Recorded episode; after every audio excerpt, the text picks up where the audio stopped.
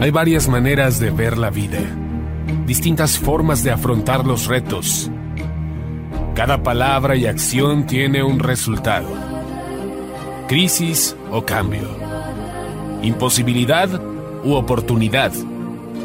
Derrota o victoria. Destino o decisiones. Culpabilidad o responsabilidad. Mentira o verdad. Víctima o vencedor. La diferencia se marca en los pensamientos, las ideas y las acciones. Esto es Mensajes de Victoria con Marco Tulio Carrascosa.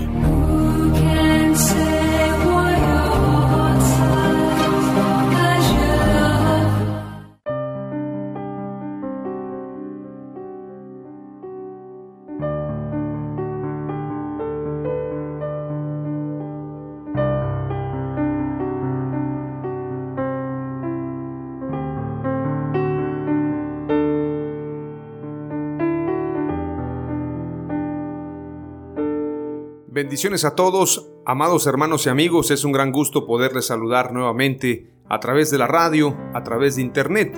Hoy estoy muy contento, muy entusiasmado de poder compartirles un nuevo episodio de esta serie titulada Dios de Pactos.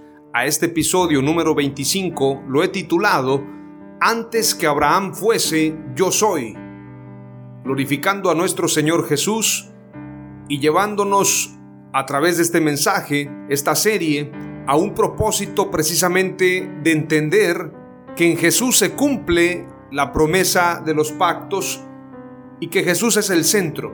Jesús está en el centro para unir no solamente a Israel y a la iglesia, sino a todos aquellos que son creyentes, que son hijos de Dios, unirlos a través de la fe la única fe que podemos tener, que es en nuestro Señor Jesús. Él es el camino, la verdad y la vida. Nadie viene al Padre sino a través de Jesús. Y como declara también la Escritura en Hebreos 12, puestos los ojos en Jesús, el autor y consumador de la fe. A través del sacrificio en la cruz del Calvario, Dios reconcilió a judíos y gentiles. A la simiente de Abraham en la carne, con la simiente espiritual a través de Cristo Jesús. En este caso, de dos pueblos hizo uno solo. Pero el mayor no es Abraham, el mayor es Jesús. Antes que Abraham fuese, yo soy. Jesús es primero, Jesús es el primogénito, Jesús es el Dios hecho hombre. Entonces, tenemos que aprender a entender el propósito de cada pacto y entender que no son varios pactos separados, sino son varios pactos dentro de un pacto global que es un pacto de Dios con la humanidad. Un pacto que se cumple solamente a través de nuestro Señor Jesucristo. Fuera de Él no se cumple ningún pacto. Fuera de Él estamos fuera de la bendición. Con Él y en Él estamos dentro de la bendición. Es imposible que tú y yo podamos alcanzar las bendiciones fuera de nuestro Señor Jesús. Por esto Jesús declaró también, apartados de mí, nada podéis hacer. Y Jesús declaró muchas ocasiones, y lo dijo, quien no me recibe, no recibe a Dios, pero quien me recibe a mí, ha recibido a Dios. También declaró, yo soy el camino y la verdad y la vida, nadie viene al Padre sino a través de mí. Entonces tenemos que entender que solamente a través de Jesús podemos cumplir y podemos llegar a un lugar de bendición. Solamente a través de Jesús. Por esto el nombre de este mensaje, antes que Abraham fuese, yo soy.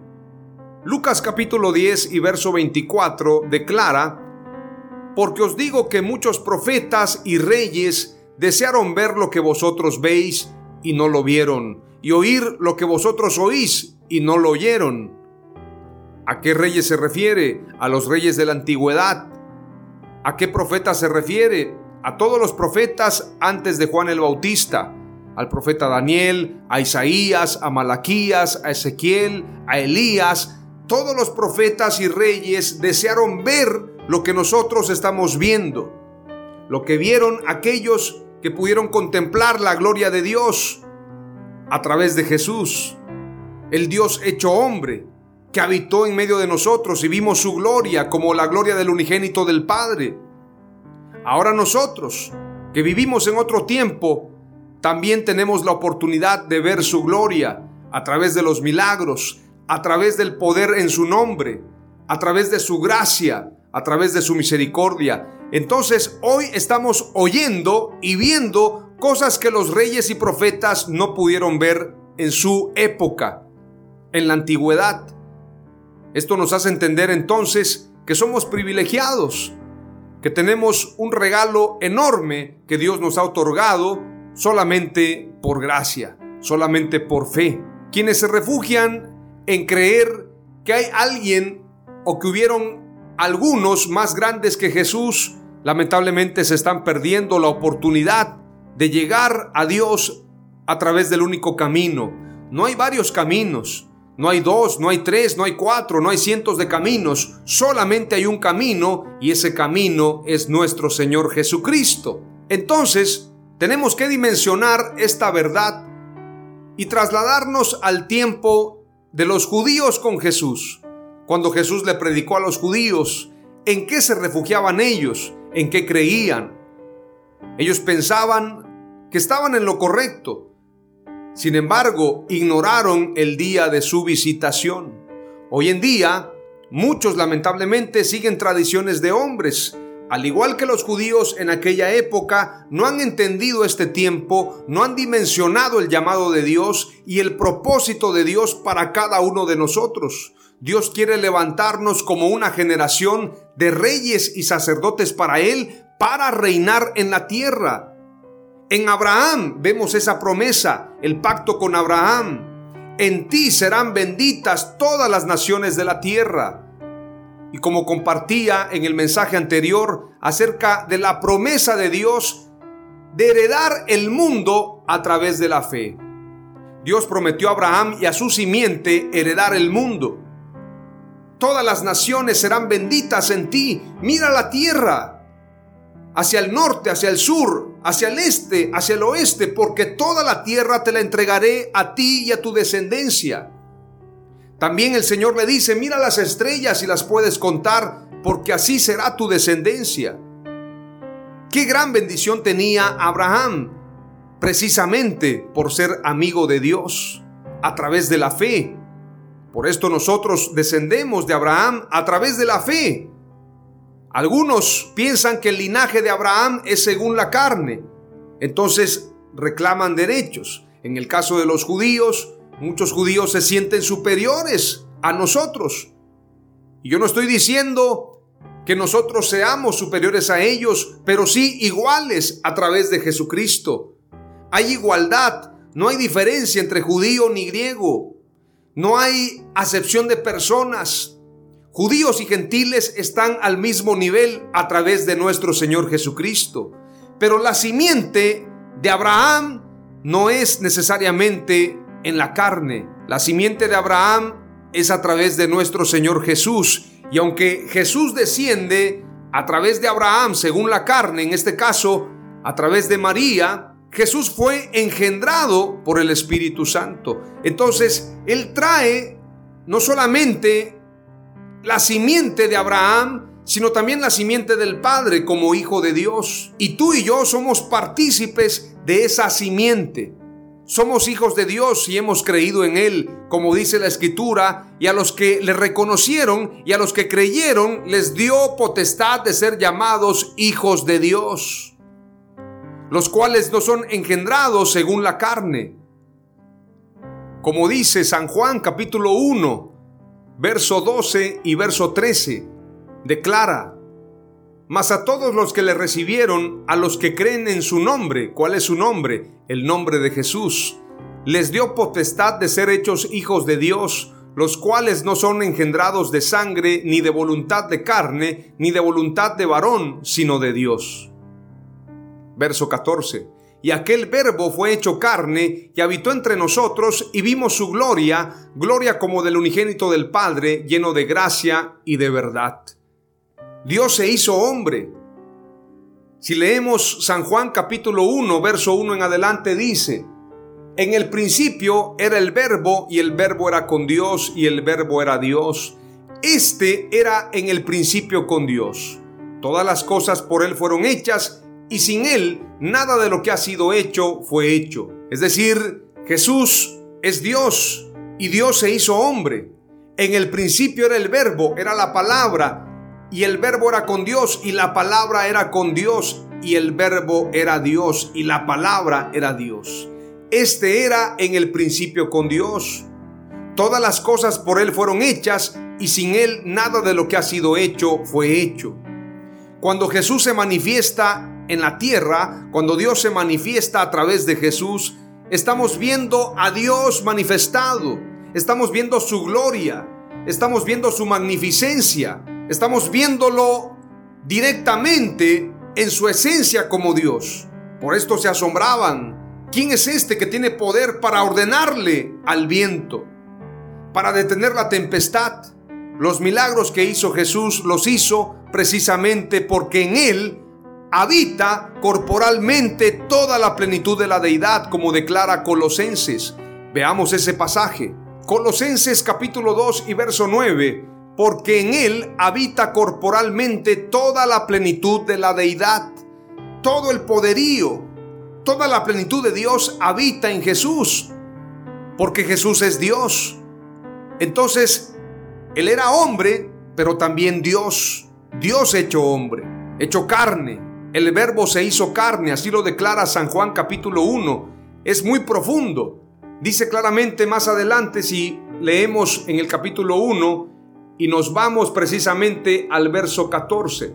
Y aquel verbo fue hecho carne y habitó entre nosotros. La palabra se hizo carne, se hizo un ser humano como tú y yo.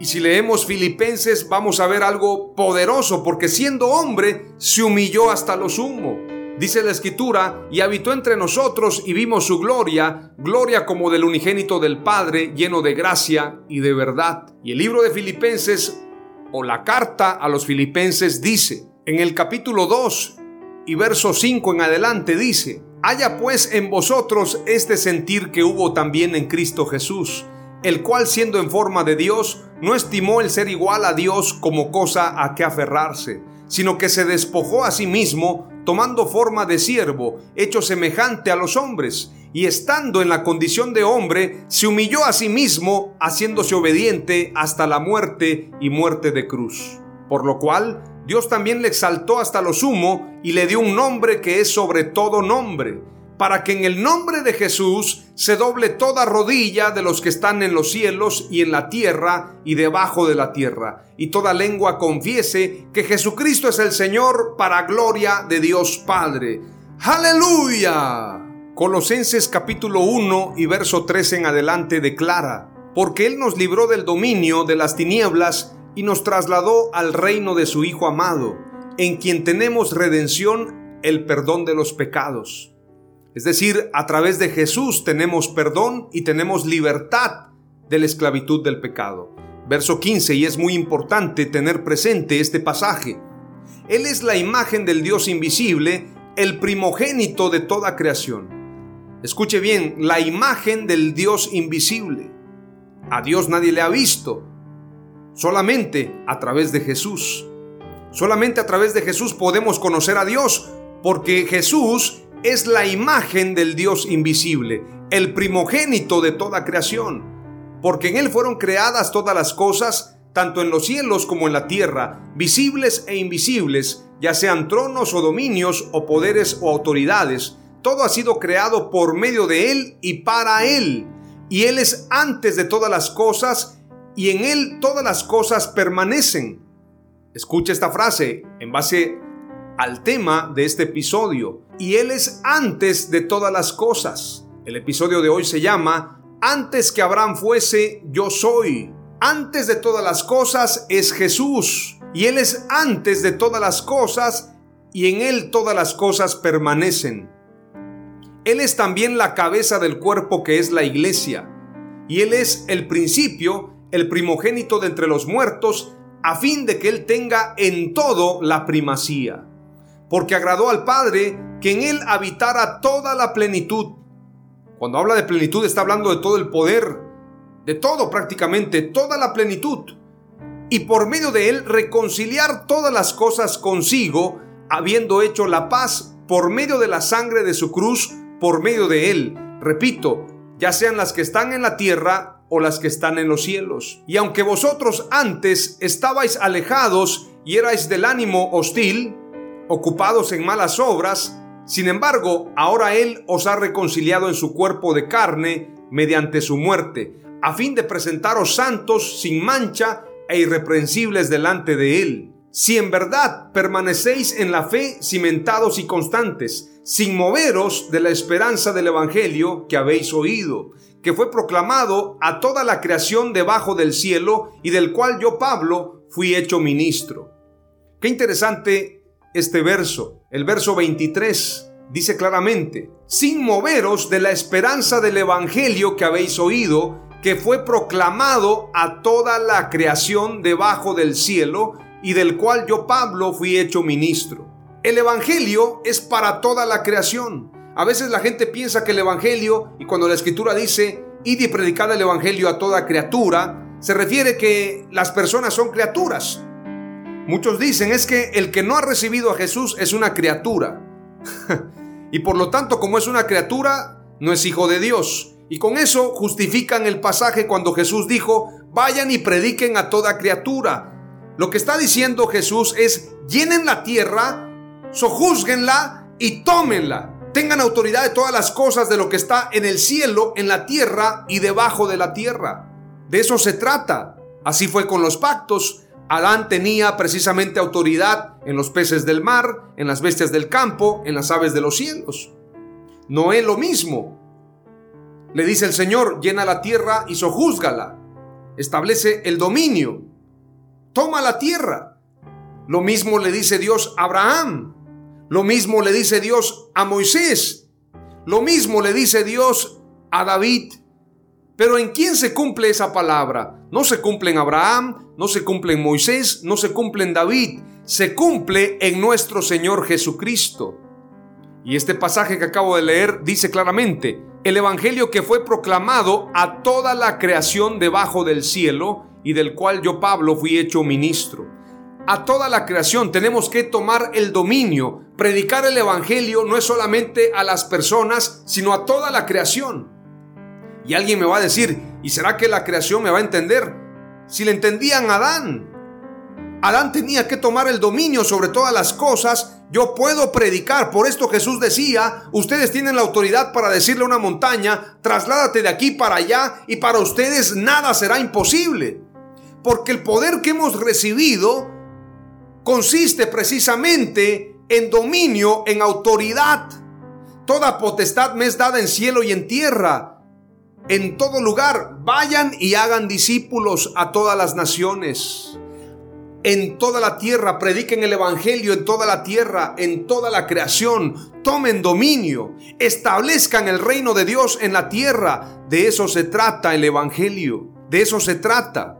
Hay gente que piensa que Abraham estaba más bendecido que nosotros hoy en día.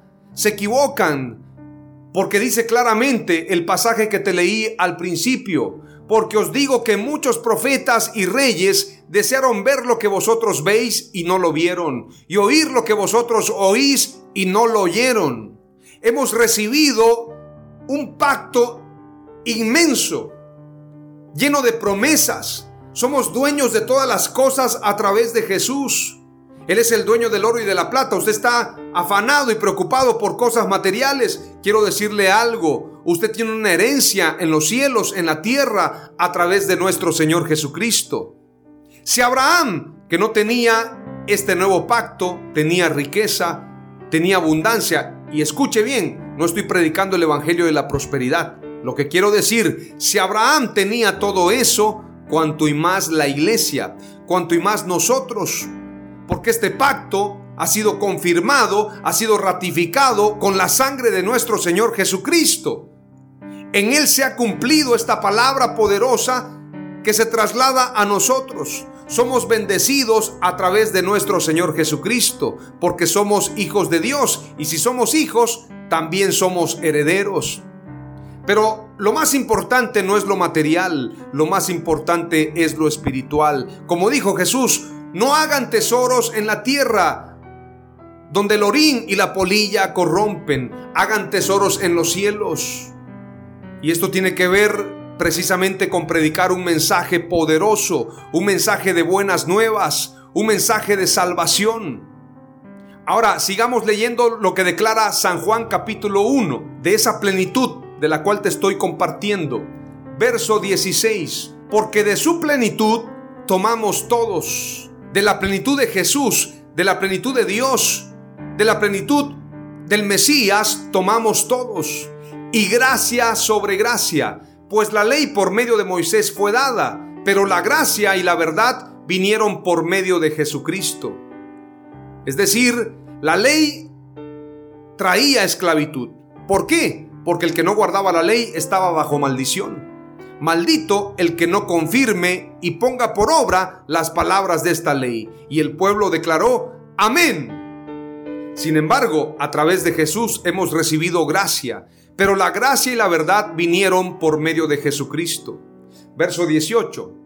A Dios nadie le vio jamás. El unigénito Hijo que está en el seno del Padre, Él le ha dado a conocer. La única manera de conocer a Dios es a través de Jesús. Él es la imagen del Dios invisible.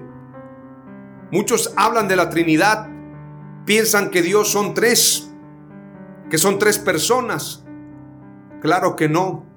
Él es el mismo de ayer, de hoy y por los siglos, el alfa y la omega. En el principio era el verbo y el verbo era con Dios y el verbo era Dios.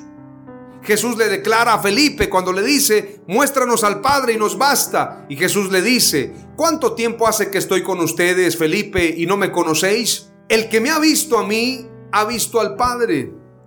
¿Cómo pues tú dices, muéstranos al Padre? Jesús es el Padre él es el Hijo, Él es el Espíritu Santo. En Él habita corporalmente toda la plenitud de la deidad. Y el único camino hacia Dios es nuestro Señor Jesucristo. Él es el camino y la verdad y la vida. Entonces, antes que Abraham fuese, yo soy. Así declara Jesús. ¿Y a quién le declara esta palabra? Nada más y nada menos que a los judíos. Vamos a irnos rápidamente y vamos a leer el contexto de este mensaje desde el verso 21. San Juan capítulo 8, verso 21 declara, Otra vez les dijo Jesús, yo me voy y me buscaréis, pero en vuestro pecado moriréis, a donde yo voy vosotros no podéis venir. Decían entonces los judíos, ¿acaso se matará a sí mismo que dice, a donde yo voy vosotros no podéis venir? Y les dijo, vosotros sois de abajo, yo soy de arriba. Vosotros sois de este mundo, yo no soy de este mundo. Por eso os dije que moriréis en vuestros pecados, porque si no creéis que yo soy, en vuestros pecados moriréis. Entonces le dijeron, ¿tú quién eres? Entonces Jesús les dijo, lo que desde el principio os he dicho, muchas cosas tengo que decir y juzgar de vosotros, pero el que me envió es verdadero y yo lo que he oído de él, esto hablo al mundo. Verso 27. Pero no entendieron que les hablaba del Padre. Les dijo pues Jesús, cuando hayáis levantado al Hijo del Hombre, entonces conoceréis que yo soy, y que nada hago por mí mismo, sino que según me enseñó el Padre, así hablo. ¿A qué se refería? A cuando lo crucificaran. Cuando hayáis levantado al Hijo del Hombre, entonces conoceréis que yo soy. Recuerdan ustedes que cuando Jesús murió en la cruz hubieron declaraciones como esta, en verdad este era hijo de Dios, en verdad este era el Mesías. ¿Y qué decía precisamente en la cruz? ¿Qué insignia estaba ahí clavada? Jesús el rey de los judíos. Entonces, precisamente Jesús les declara antes que suceda, cuando hayáis levantado al Hijo del Hombre, entonces conoceréis que yo soy y que nada hago por mí mismo, sino que según me enseñó el Padre, así hablo. Porque el que me envió conmigo está, no me ha dejado solo el Padre, porque yo hago siempre lo que le agrada. Hablando él estas cosas, muchos creyeron en él. No fueron poquitos, fueron muchos. Muchos judíos creyeron en Jesús. Sin embargo, Jesús les da una palabra muy fuerte que vamos a leer a partir del verso 31. Y dice, Dijo entonces Jesús a los judíos que habían creído en él, si vosotros permaneciereis en mi palabra, seréis verdaderamente mis discípulos. Es decir, para ser discípulo de Jesús hay que permanecer en su palabra. No basta con creer. Hay gente que piensa, yo ya creí en Jesús, ya me bauticé, entonces ya soy discípulo, ya soy salvo. Hay gente que es prosélita. Hay quienes son prosélitos. Los prosélitos eran aquellos que se convertían al judaísmo siendo extranjeros. De hecho, Jesús declara una palabra, ustedes viajan, recorren cielo, mar y tierra para ser un prosélito y cuando lo logran, lo convierten en doblemente hijo del diablo. Es decir, la religión no convierte a las personas a Dios. La religión los convierte en doblemente pecadores porque ahora ya conocen la ley, pero no la guardan. Esto es lo que hace la religión. La religión no nos salva, lo que nos salva es la fe en Jesucristo, la fe y la obediencia, la fe y las obras.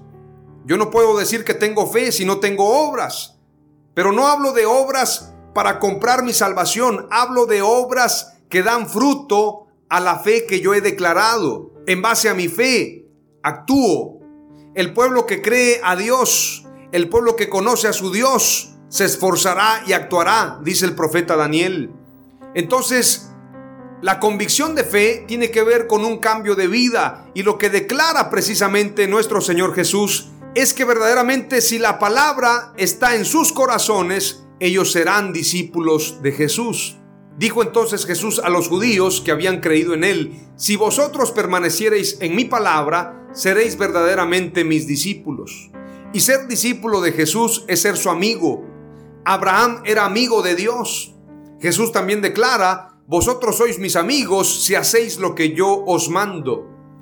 Somos discípulos cuando guardamos su palabra, como dice Mateo 28, enseñándoles que guarden todas las cosas que os he mandado, y he aquí que yo estoy con vosotros todos los días hasta el fin del mundo. Hay gente que es discípula o prosélita, para que usted me entienda, de la religión. Hay gente que guarda las tradiciones de los hombres, lo que le enseñan en la denominación, lo que les enseña su falso apóstol, su falso maestro, su mal llamado padre espiritual. Entonces la gente guarda todo eso, pero esos mandamientos de hombres no son los mandamientos de Jesús.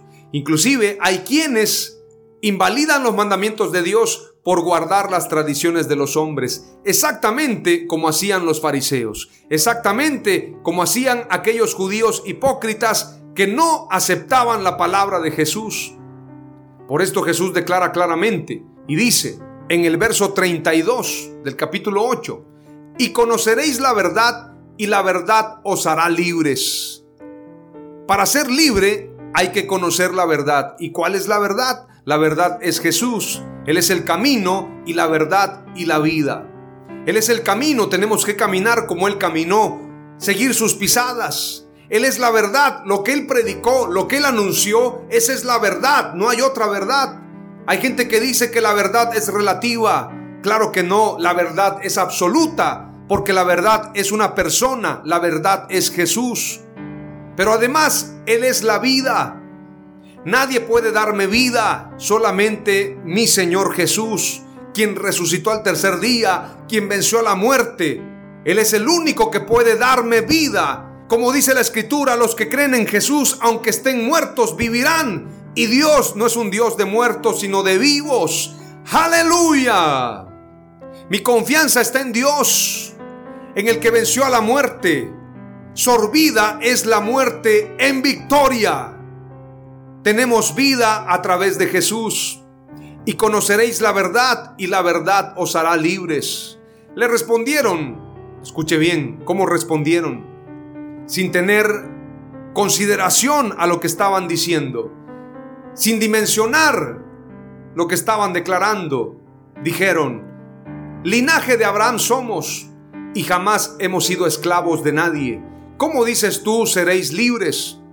Ellos no habían entendido y declaraban, linaje de Abraham somos. Pero para ser linaje de Abraham había que vivir conforme a la fe. no conforme a las obras. Había que guardar los mandamientos de Dios por fe, no por religión, no por obras. No gloriarse en la carne, sino en el espíritu, en la obediencia. ¿Cómo dices tú seréis libres? Entonces Jesús les respondió, de cierto, de cierto os digo, que todo aquel que hace pecado, esclavo es del pecado. El que vive en pecado no está siendo libre, no es libre, es esclavo del pecado. El que es esclavo del alcoholismo, de la drogadicción, de la mentira, del robo, de la idolatría, el que es esclavo del pecado no es libre. El que es vencido por el pecado, esclavo es del pecado. Así declara también la escritura. Esto declara también el apóstol Pedro en su segunda carta. Les prometen libertad y son ellos mismos esclavos de corrupción, porque el que es vencido por alguno es hecho esclavo del que lo venció. Y acerca de estos falsos maestros declara, ciertamente, si habiéndose ellos escapado de las contaminaciones del mundo por el conocimiento del Señor y Salvador Jesucristo, enredándose otra vez en ellas, son vencidos su postrer estado viene a ser peor que el primero. ¿Recuerdan ustedes cuando Jesús enseñó acerca de la casa que queda limpia?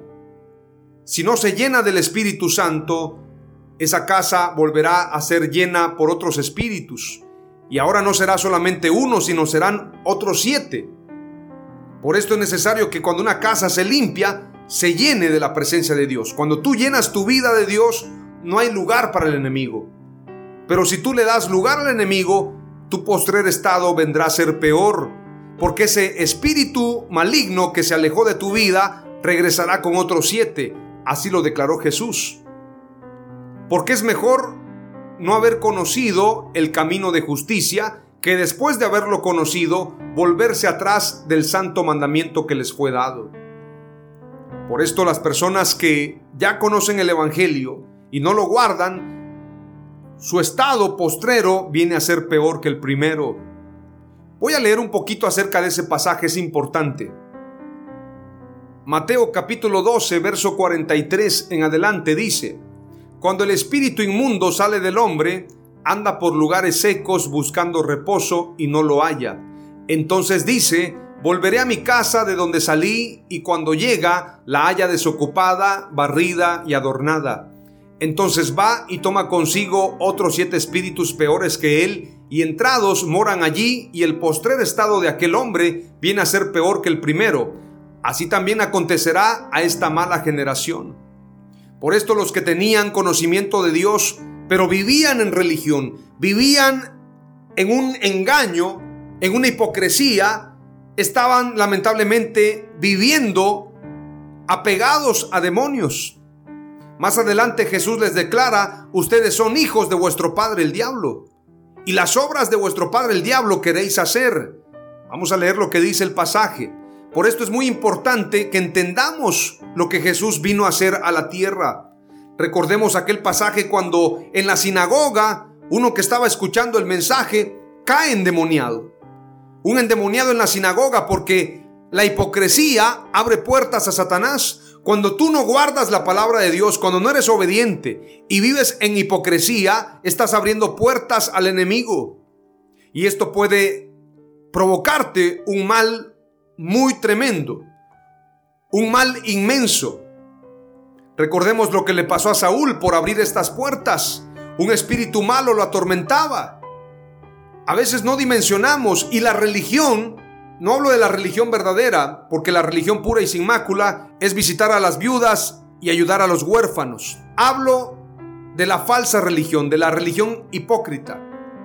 Esa religión es dañina, afecta a las personas. Cuando la gente va a la iglesia solo a escuchar el mensaje, pero no lo pone por obra. Por esto Jesús le dice precisamente a los que habían creído en Él, Dijo entonces Jesús a los judíos que habían creído en él, es decir, ya habían creído, ya sabían reconocer que Jesús era el Mesías.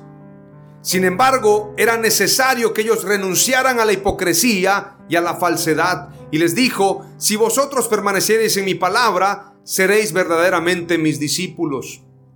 Y conoceréis la verdad y la verdad os hará libres. le respondieron, linaje de Abraham somos y jamás hemos sido esclavos de nadie. ¿Cómo dices tú, seréis libres?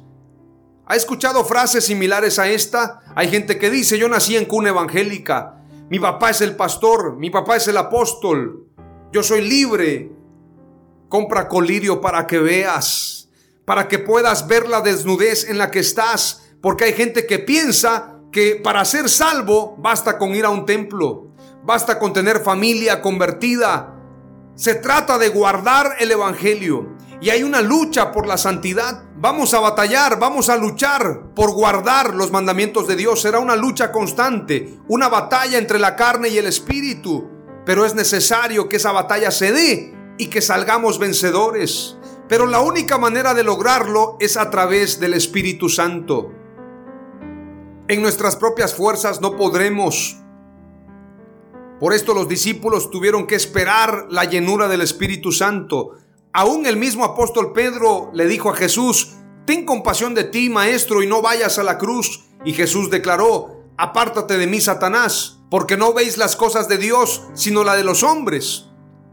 Entonces, si aún el apóstol Pedro era vulnerable de cierta manera, tenemos que entender entonces que solamente guardando la palabra de Dios en nuestra vida, y siendo llenos del Espíritu Santo podremos llevar una vida en obediencia.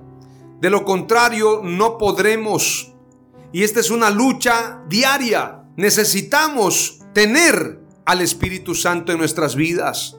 El que no naciere del agua y del Espíritu no puede ver el reino de Dios. Es necesario el bautismo en el Espíritu Santo. Es necesario estar llenos del Espíritu Santo. A través de la llenura del Espíritu Santo podemos renunciar al pecado, podemos inclinarnos a la verdad, podemos ser fieles a Dios. El apóstol Pedro, el que lo negó tres veces, entrega su vida más adelante porque él ya estaba lleno del Espíritu Santo. Tú y yo necesitamos la llenura del Espíritu Santo en nuestras vidas para poder enfrentarnos a diferentes circunstancias en la vida. A eso se refiere nuestro Señor Jesús cuando declara precisamente que los que creen en Él de su interior correrán ríos de agua viva. Profetas y reyes desearon ver y oír lo que nosotros hemos visto y oído y no lo vieron. Tú y yo somos bienaventurados. Veamos lo que declara el verso 34. Jesús les respondió, de cierto, de cierto os digo, que todo aquel que hace el pecado, esclavo es del pecado. Si tú practicas el pecado, si tú vives en pecado, eres esclavo del pecado. Verso 35. Y el esclavo no queda en la casa para siempre, el Hijo sí queda para siempre. ¿Quieres tener la vida eterna? Solamente puedes tenerla viviendo en santidad, viviendo en fidelidad a Dios, renunciando al pecado. De esa manera tendrás vida eterna. Verso 36. Así que si el Hijo os libertare, seréis verdaderamente libres. Abraham no pudo libertarlos, Moisés tampoco, ni siquiera David, solamente Jesús. Así que si el Hijo os libertare, seréis verdaderamente libres. Aleluya.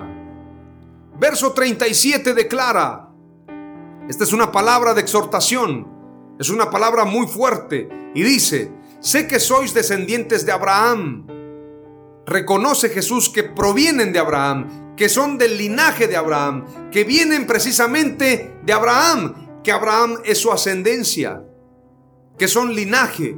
Sé que sois descendientes de Abraham, pero procuráis matarme, porque mi palabra no haya cabida en vosotros. Jesús no niega la descendencia de Abraham, pero les exhorta y reprende porque no lo aceptan, no lo reciben como el Mesías, como la simiente en quien se cumple la promesa. Entonces les dice, ustedes procuran matarme. Verso 38. Yo hablo lo que he visto cerca del Padre, y vosotros hacéis lo que habéis oído cerca de vuestro Padre. Sois de vuestro Padre el diablo. Esto es lo que les declara Jesús a los judíos, aquellos que habían creído en Él, pero no querían guardar su palabra. Sois de vuestro Padre el diablo. Entonces Respondieron y le dijeron, nuestro padre es Abraham. Jesús les dijo, si fueseis hijos de Abraham, las obras de Abraham haríais. Pero ahora procuráis matarme a mí, hombre que os he hablado la verdad, la cual he oído de Dios. No hizo esto Abraham. Si ustedes fueran hijos de Abraham, no harían lo que están haciendo o lo que están pensando. Esto es lo que Jesús les está diciendo. Ustedes son hijos de vuestro padre el diablo porque tenéis malos pensamientos, porque quieren matarme y porque no quieren recibirme. Yo os he hablado la verdad, la cual he oído de Dios. No hizo esto Abraham. Es decir, Abraham no fue homicida. El homicida es Satanás. El mentiroso es Satanás. Abraham fue un hombre obediente, con muchas cualidades. Podemos mencionar algunas. Podemos recalcar varias cualidades de Abraham. Era un hombre obediente, paciente, humilde, fiel, amoroso, adorador de Dios, justo. Además, reconocido precisamente por ofrecer a su propio hijo Isaac Qué gran muestra de obediencia y de fe. Abraham tenía muchas cualidades, sin embargo, Abraham no podía libertarlos. El único que puede libertarnos es nuestro Señor Jesucristo. Vosotros hacéis las obras de vuestro Padre, les dice Jesús, pero no Abraham, porque Abraham era obediente, era fiel, era justo, era humilde. Entonces le dijeron, nosotros no somos nacidos de fornicación, dando a entender que Jesús provenía de fornicación. Qué blasfemia la que ellos están declarando. Nosotros no somos nacidos de fornicación. Un Padre tenemos que es Dios. Jesús entonces les dijo, si vuestro Padre fuese Dios, ciertamente me amaríais, porque yo de Dios he salido y he venido, pues no he venido de mí mismo, sino que Él me envió. ¿Por qué no entendéis mi lenguaje? ¿Por qué no podéis escuchar mi palabra? Vosotros sois de vuestro padre el diablo y los deseos de vuestro padre queréis hacer. Él ha sido homicida desde el principio y no ha permanecido en la verdad, porque no hay verdad en él. Cuando habla mentira, de suyo habla, porque es mentiroso y padre de mentira. ¿Por qué este pasaje corresponde a Satanás? Porque Satanás fue homicida desde el principio porque engañó a Eva y a Adán y a través de esa mentira cometió un homicidio porque a través de la mentira entró la muerte en el Edén. A través de la mentira, Eva y Adán murieron. Por esto les dice claramente, vosotros sois de vuestro padre el diablo y los deseos de vuestro padre queréis hacer. Él ha sido homicida desde el principio. Homicida mentiroso que a través de la mentira introdujo la muerte homicida desde el principio y no ha permanecido en la verdad porque no hay verdad en él. En él hay mentira. Cuando habla mentira, de suyo habla porque es mentiroso y padre de mentira. La serpiente le mintió a Eva y a Adán y Satanás es padre de mentira.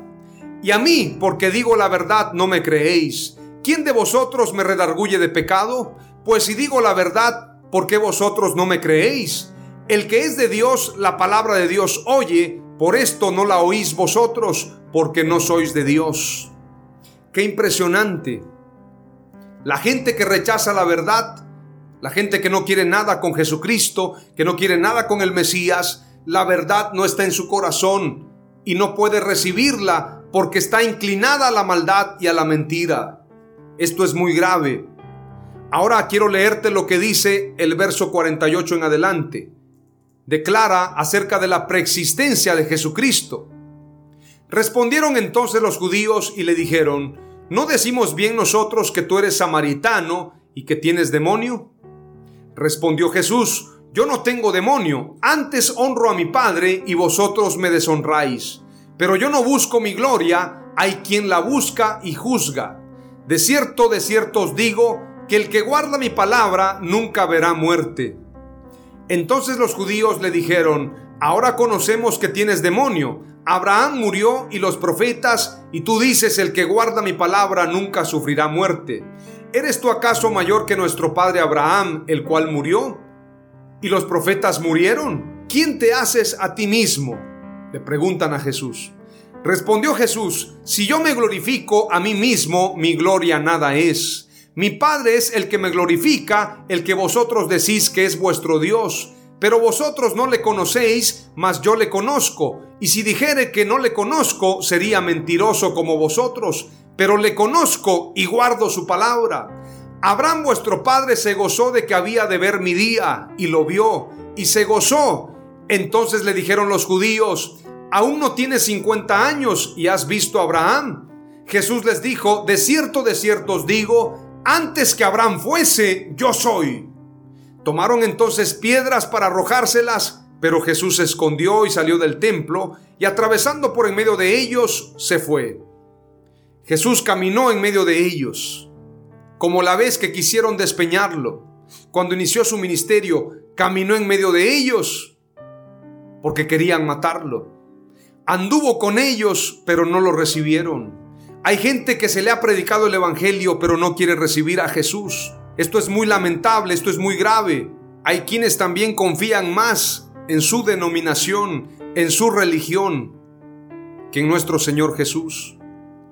Aún dentro de las iglesias hay gente que piensa, o más bien dentro de las congregaciones, hay gente que piensa, Dios tendrá misericordia de mí.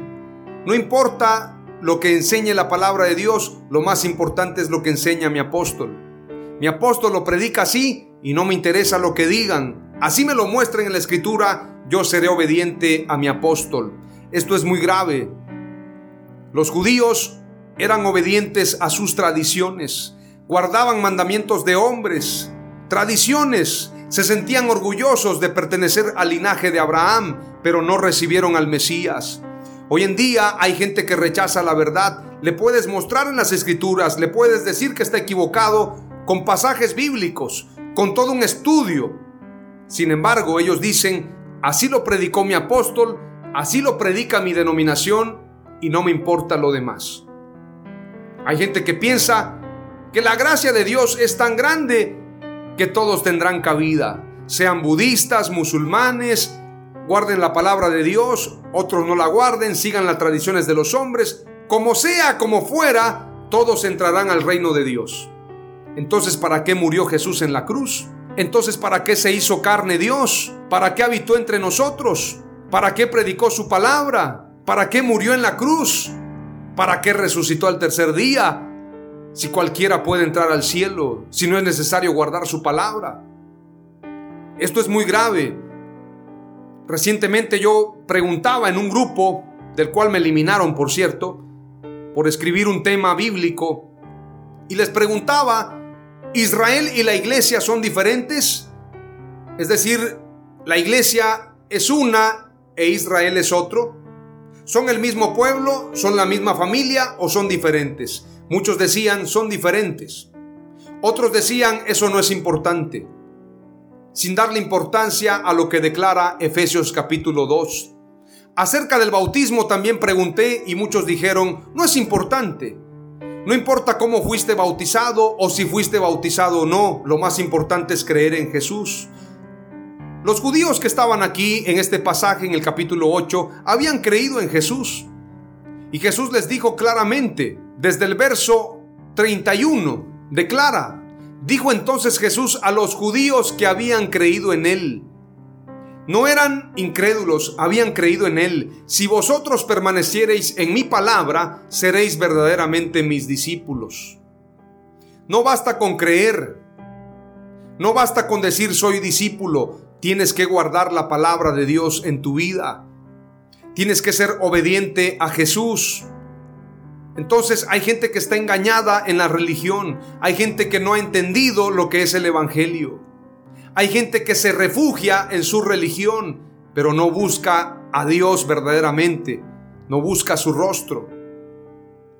La escritura dice que Melquisedec se presentó delante de Abraham, Génesis 14, 18. Entonces Melquisedec, rey de Salem y sacerdote del Dios Altísimo, sacó pan y vino. Salmo 110, verso 4 declara, Juró Jehová y no se arrepentirá, tú eres sacerdote para siempre según el orden de Melquisedec. Quiero leerte un pasaje poderoso en Hebreos capítulo 7. Te recomiendo que leas todo el pasaje. Yo voy a leer solamente algunos fragmentos. Dice la escritura, porque este Melquisedec, rey de Salem, sacerdote del Dios Altísimo, que salió a recibir a Abraham, que volvía de la derrota de los reyes, y le bendijo, a quien asimismo dio Abraham los diezmos de todo, cuyo nombre significa primeramente rey de justicia y también rey de Salem, esto es, rey de paz. Sin padre, sin madre, sin genealogía, que ni tiene principio de días ni fin de vida, sino hecho semejante al Hijo de Dios, permanece sacerdote para siempre. Es decir, cuando Jesús declara, antes que Abraham fuese yo soy, les está diciendo a los judíos, alguien más grande que Abraham está aquí. Y Melquisedec es figura de Jesús, rey de Salem. Por esto es muy importante entender que la única manera de ser salvos es a través de Jesús. Es a través de su gracia es a través de su amor. Dice la escritura más adelante, leyendo nuevamente el verso 3, sin padre, sin madre, sin genealogía, que ni tiene principio de días ni fin de vida, sino hecho semejante al Hijo de Dios, permanece sacerdote para siempre. Considerad pues cuán grande era este a quien aún Abraham el patriarca dio diezmos del botín. Ciertamente, los que de entre los hijos de Leví reciben el sacerdocio tienen mandamiento de tomar del pueblo los diezmos según la ley, es decir, de sus hermanos, aunque estos también hayan salido de los lomos de Abraham. Verso 7. Y sin discusión alguna, el menor es bendecido por el mayor. Y aquí ciertamente reciben los diezmos hombres mortales, pero allí uno de quien se da testimonio de que vive. Pareciera que el pasaje nos está diciendo que Melquisedec, rey de Salem, y sumo sacerdote, en este caso sacerdote del Dios Altísimo, es nuestro Señor Jesucristo, quien se le presenta a Abraham, por quien Abraham es bendecido. Melquisedec bendice a Abraham, dice la escritura más adelante. Si pues la perfección fuera por el sacerdocio levítico, porque bajo él recibió el pueblo la ley, ¿qué necesidad habría aún de que se levantase otro sacerdote según el orden de Melquisedec? y que no fuese llamado según el orden de Aarón? Porque cambiado el sacerdocio, necesario es que haya también cambio de ley. Qué interesante. Por esto nosotros guardamos la ley de Cristo. Oísteis que fue dicho, mas yo os digo. Oísteis que fue dicho, no matarás, mas yo os digo, cualquiera que aborrece a su hermano es homicida. Oísteis que fue dicho, no adulterarás, pero cualquiera que desea a otra mujer que no es su esposa, ya adulterado con ella en su corazón. Entonces, la ley de Cristo es mayor. Si vuestra justicia no fuere mayor que la de los escribas y fariseos, no heredaréis el reino de los cielos. Jesús quiere que seamos perfectos. Dios le dijo a Abraham, sé perfecto delante de mí. Y Jesús dijo, si quieres ser perfecto, vende todo lo que tienes y repárteselo a los pobres. Cosas mayores mayores obras haréis porque yo voy al Padre. El llamado de Dios es todavía más grande. Veamos lo que dice la escritura en el verso 14. Porque manifiesto es que nuestro Señor vino de la tribu de Judá, de la cual nada habló Moisés tocante al sacerdocio. Y esto es aún más manifiesto si a semejanza de Melquisedec se levanta un sacerdote distinto, no constituido conforme a la ley del mandamiento acerca de la descendencia, sino según el poder de una vida indestructible. ¡Wow! Pues se da testimonio de él, tú eres sacerdote para siempre según el orden de Melquisedec. Verso 21. Porque los otros ciertamente sin juramento fueron hechos sacerdotes, pero este, con el juramento del que le dijo, juró el Señor y no se arrepentirá. Tú eres sacerdote para siempre según el orden de Melquisedec. Por tanto Jesús es hecho fiador de un mejor pacto y los otros sacerdotes llegaron a ser muchos debido a que por la muerte no podían continuar. Mas este, por cuanto permanece para siempre, tiene un sacerdocio inmutable. Inmutable quiere decir que no se mueve, que no cambia, que no se inmuta, que permanece para siempre. Por lo cual puede también salvar perpetuamente a los que por él se acercan a Dios, viviendo siempre para interceder por ellos. Porque tal sumo sacerdote nos convenía santo, inocente, sin mancha, apartado de los pecadores y hecho más sublime que los cielos, que no tiene necesidad cada día, como aquellos sumos sacerdotes, de ofrecer primero sacrificios por sus propios pecados y luego por los del pueblo, porque esto lo hizo una vez para siempre, ofreciéndose a sí mismo.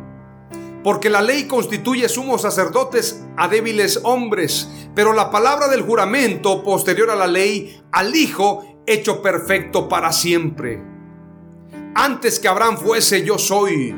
Y en Abraham eran benditas todas las naciones, son benditas todas las naciones de la tierra, pero dice la escritura en Abraham y en su simiente, y la simiente es nuestro Señor Jesucristo. Es decir, en Jesucristo son benditas todas las naciones de la tierra, porque antes que Abraham fuese, yo soy, declara el Señor. Y la promesa de entregarnos el mundo a través de Abraham se cumple en nuestro Señor Jesucristo, como señala Apocalipsis capítulo 1, verso 6 y Apocalipsis 5, verso 10. Dice la escritura, y nos hizo reyes y sacerdotes para Dios su Padre, a Él sea gloria e imperio por los siglos de los siglos. Amén. Y Apocalipsis 5.10 lo dice de manera más contundente. Y nos ha hecho para nuestro Dios reyes y sacerdotes y reinaremos sobre la tierra. Es sobre la tierra. Aleluya. Las cinco palabras clave del mensaje de hoy titulado Antes que Abraham fuese yo soy son las siguientes. Número uno, el único que puede liberarnos de la esclavitud es Jesús. Número dos, aunque muchos judíos creyeron en Jesús, no lo aceptaron. Número 3. El que es de Dios, la palabra de Dios oye y ama al Mesías. Número 4. Jesús es rey y sacerdote según el orden de Melquisedec. Número 5. Somos reyes y sacerdotes y reinaremos en la tierra. Aleluya.